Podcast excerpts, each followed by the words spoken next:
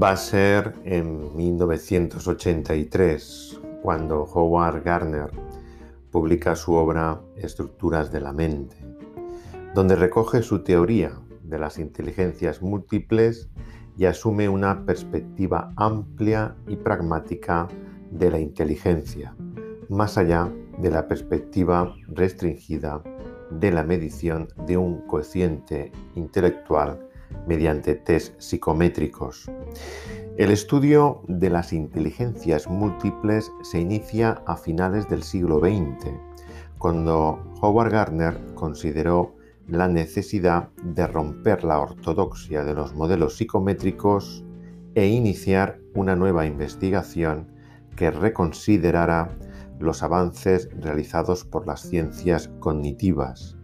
Según dicho autor, los avances que han tenido lugar sobre la inteligencia artificial en nuestros días, la psicología del desarrollo, la neurología y la nueva ciencia cognitiva nos plantean la necesidad de superar el esquema clásico de la inteligencia como un concepto unitario y sustituirlo por una concepción multiforme de la misma. ¿Qué son las inteligencias múltiples? ¿Cuántas inteligencias tiene el ser humano para Howard Gardner? ¿Cómo podemos trabajar las inteligencias múltiples con las personas mayores? Estas son algunas de las preguntas que vamos a resolver en nuestro primer capítulo de investigación con nuestros alumnos del aula senior 55 y más.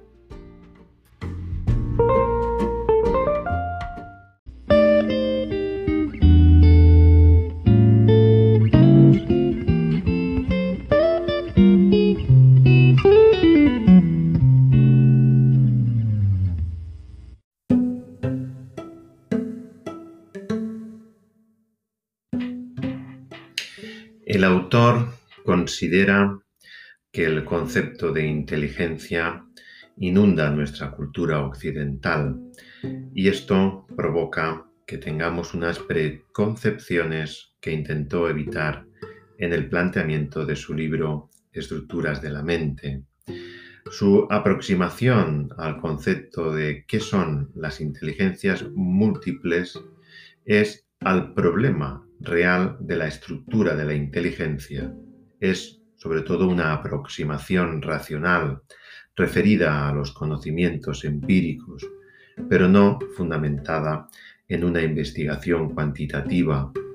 Su gran trabajo de recopilación de información provienen de las lecturas de sus diferentes estudios de distintos ámbitos de la investigación que le van a servir para realizar lo que él llamó el concepto de análisis factorial subjetivo, de cuyo resultado va a surgir la propuesta de sus inteligencias múltiples. Dicha propuesta estaba motivada principalmente por el fracaso relativo que en el campo de la educación han tenido las aplicaciones de los modelos conductistas del aprendizaje y los modelos psicométricos de la inteligencia y que el mismo autor, Howard Gardner, atribuye a las insuficiencias de ambas aproximaciones. Este fracaso, al menos de forma parcial, se debe a que la inteligencia es una capacidad que se encuentra en el interior de la cabeza en una cierta cantidad y que además es fija, visión psicométrica clásica, y que estas teorías consideran al individuo como un organismo pasivo que simplemente recibe estímulos a los que responde de acuerdo con su historia anterior de aprendizaje, por lo tanto, una visión conductista. Howard Gardner reencuentra en la ciencia cognitiva su marco adecuado para cambiar estas limitaciones y se basa en ella para sustentar su modelo de inteligencias múltiples. Los condotivistas consideran a los individuos organismos activos en su actuación, ya que poseen mentes capaces de tener actividad autónoma y no solo reactiva.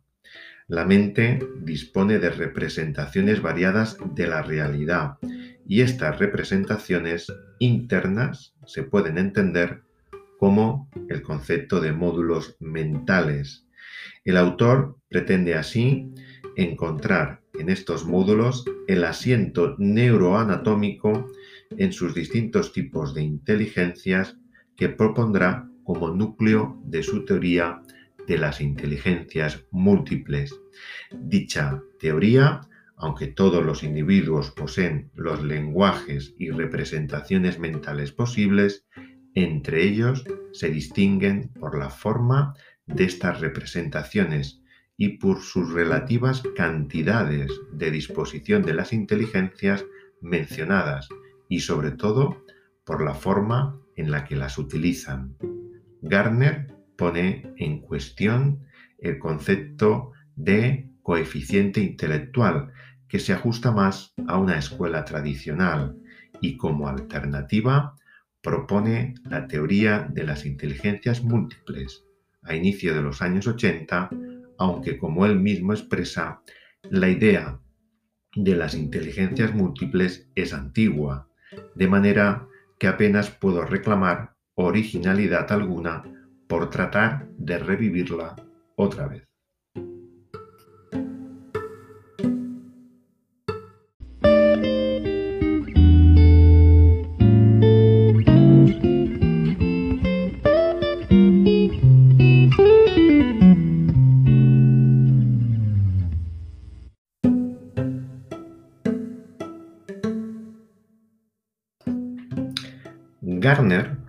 Su obra Estructuras de la mente, se posicionó en la idea de que utilizando los instrumentos psicométricos no se podían entender bien la naturaleza de las capacidades humanas para resolver problemas.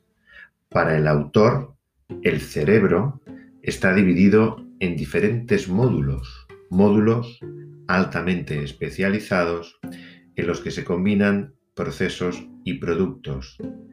Es precisamente a esta mezcla y su resultado lo que el autor va a denominar inteligencia. El enfoque, por lo tanto, modular de las capacidades intelectuales supone que el cerebro humano está conformado por módulos, es decir, por unidades relativamente independientes que en conjunto forman un todo e incluso se habla de zonas localizables en el cerebro asociadas a funciones muy específicas. De estas observaciones se dedujo que la explicación posible de la actividad cognitiva es que los seres humanos disponemos de un repertorio de capacidades cognitivas independientes y no una única capacidad global o unitaria que se pueda aplicar a cualquier ámbito o dominio de problemas. A partir de ahí es cuando Howard Gardner va a proponer su tipología, tipología de inteligencias múltiples que comprenden ocho tipos de inteligencia o también denominados conjunto de habilidades.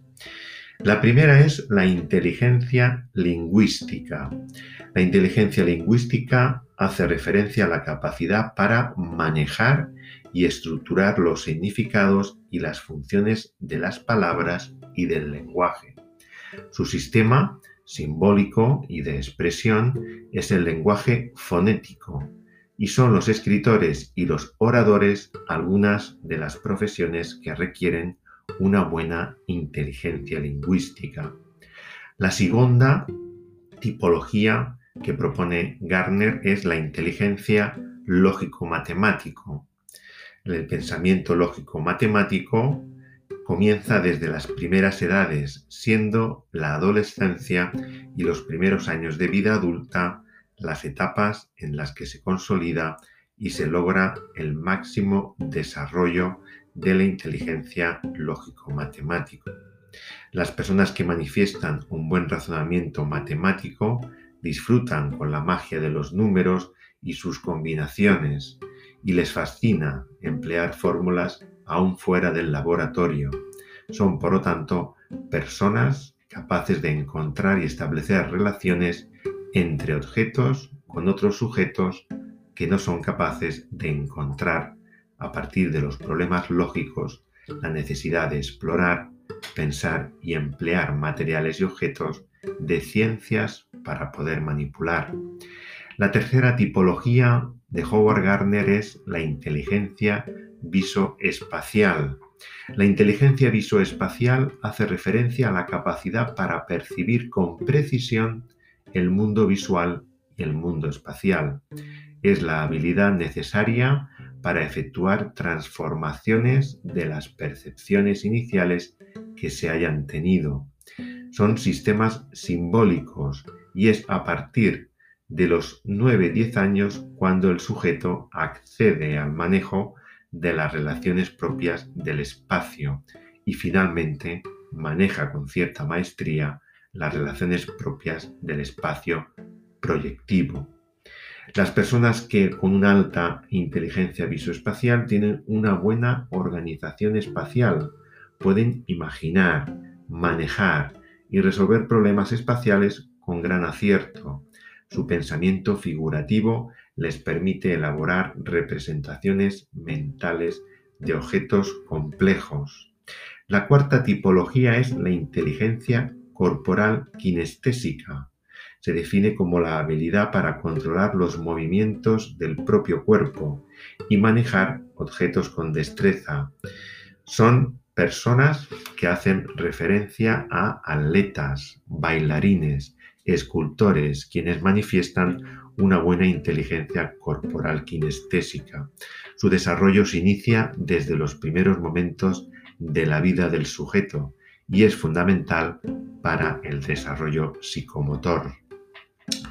La inteligencia musical sería nuestra quinta inteligencia y consiste en la habilidad para apreciar, discriminar, transformar y expresar las formas musicales, así como para ser sensible al ritmo, el tono y el timbre. Son las personas que destacan por su buena inteligencia, como les encanta silbar, cantar, entonar melodías con la boca cerrada, llevar el ritmo con los pies y responden con cierto interés a una variedad de sonidos y tipos de música y por lo tanto son y reconocen diferentes estilos y géneros musicales. La sexta inteligencia es la inteligencia interpersonal y se refiere a la capacidad para discernir y responder de manera adecuada a los estados de ánimo, los temperamentos, las motivaciones y los deseos de otras personas. Su sistema simbólico y de expresión son las señales sociales y las personas que destacan por su inteligencia interpersonal suelen intercambiar ideas con los demás. Les encanta dirigir, organizar, relacionarse, manipular y mediar cuando surgen conflictos. Necesitan amigos, juegos de grupo, reuniones sociales y son también de festividades. La séptima es la inteligencia intrapersonal y hace referencia a la capacidad para acceder a los sentimientos propios y discernir las emociones íntimas, pensar sobre los procesos de pensamiento. La inteligencia intrapersonal implica conocer los aspectos internos del yo, los sentimientos, el amplio rango de emociones, la autorreflexión y la intuición, y son, a partir de los psicoterapeutas y líderes religiosos, los que manifiestan una buena inteligencia intrapersonal. Y por último, la octava inteligencia, según Howard Gardner, la inteligencia naturalista. Se refiere a la capacidad para comprender el mundo natural y trabajar eficazmente en él. Supone utilizar con cierta maestría habilidades referidas a la observación, el planteamiento y la comprobación de hipótesis. Son las personas que muestran una gran inteligencia naturalista las que tienen interés por el mundo y los fenómenos naturales. Biólogos, jardineros, ecologistas, químicos, arqueólogos, físicos, son algunos de los ejemplos profesionales que se manifiestan a partir de este tipo de inteligencia. Los modelos, por lo tanto, de unitarios de inteligencia, que es la gran crítica de Howard Gardner, no son capaces de medir este tipo de inteligencias y es a partir de este enfoque que contrapone a la teoría general de la inteligencia con la que se concibe un solo tipo de inteligencia. Para él existen ocho tipos de inteligencia.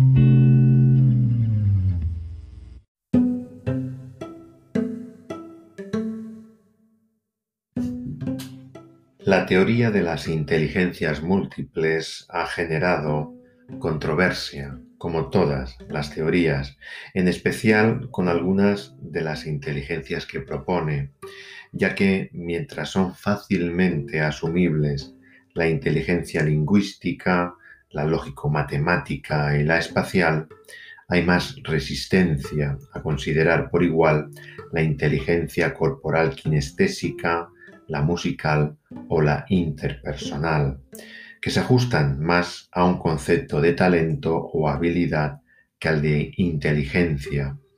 En general se acepta más la consideración de que los directores de orquesta o los bailarines tienen más talento que inteligencia, al hacer referencia al motivo que les hace destacar en un ámbito de las habilidades o destrezas específicas como son la música o la danza.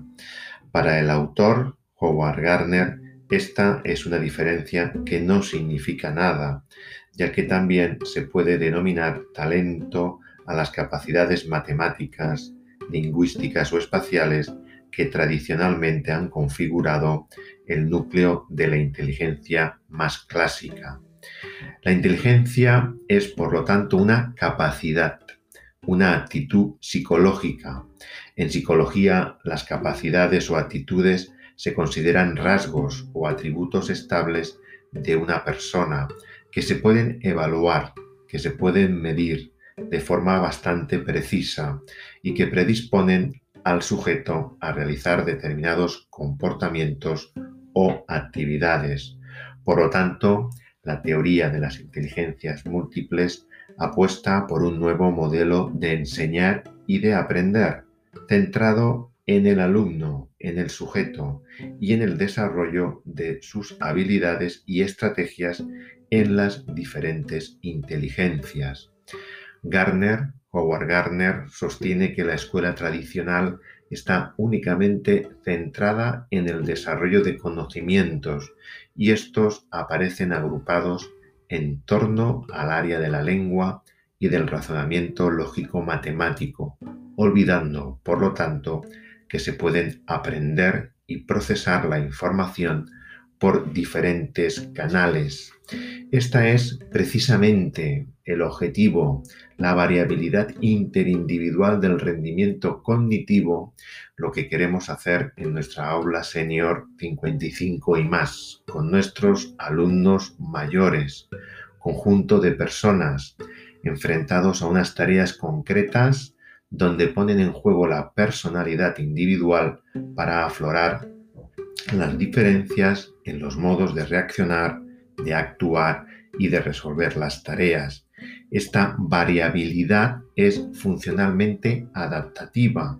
Debemos atender las diferencias individuales de estas personas mayores en las aulas, en la universidad de mayores y por lo tanto tratar de individualizar las evaluaciones y los métodos de instrucción, porque insiste Howard Gardner que no se debe de etiquetar a las personas según sus preferencias o disposiciones, que no son buenas las categorías para identificar cómo son o cómo no son las personas, sino que simplemente las personas tienen diferente variabilidad interindividual en su rendimiento cognitivo.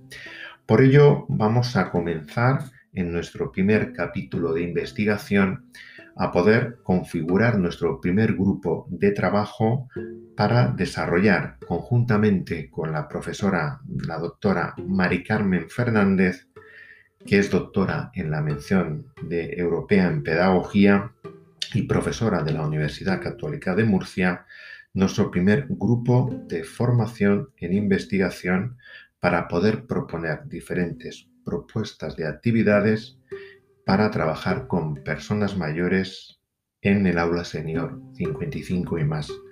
Gracias a Mari Carmen como investigadora, persona de referencia tanto en los centros que ha desarrollado principalmente su estudio sobre las inteligencias múltiples y la inteligencia emocional, vamos a contar con la posibilidad de poder desarrollar nuestra primera experiencia de trabajo.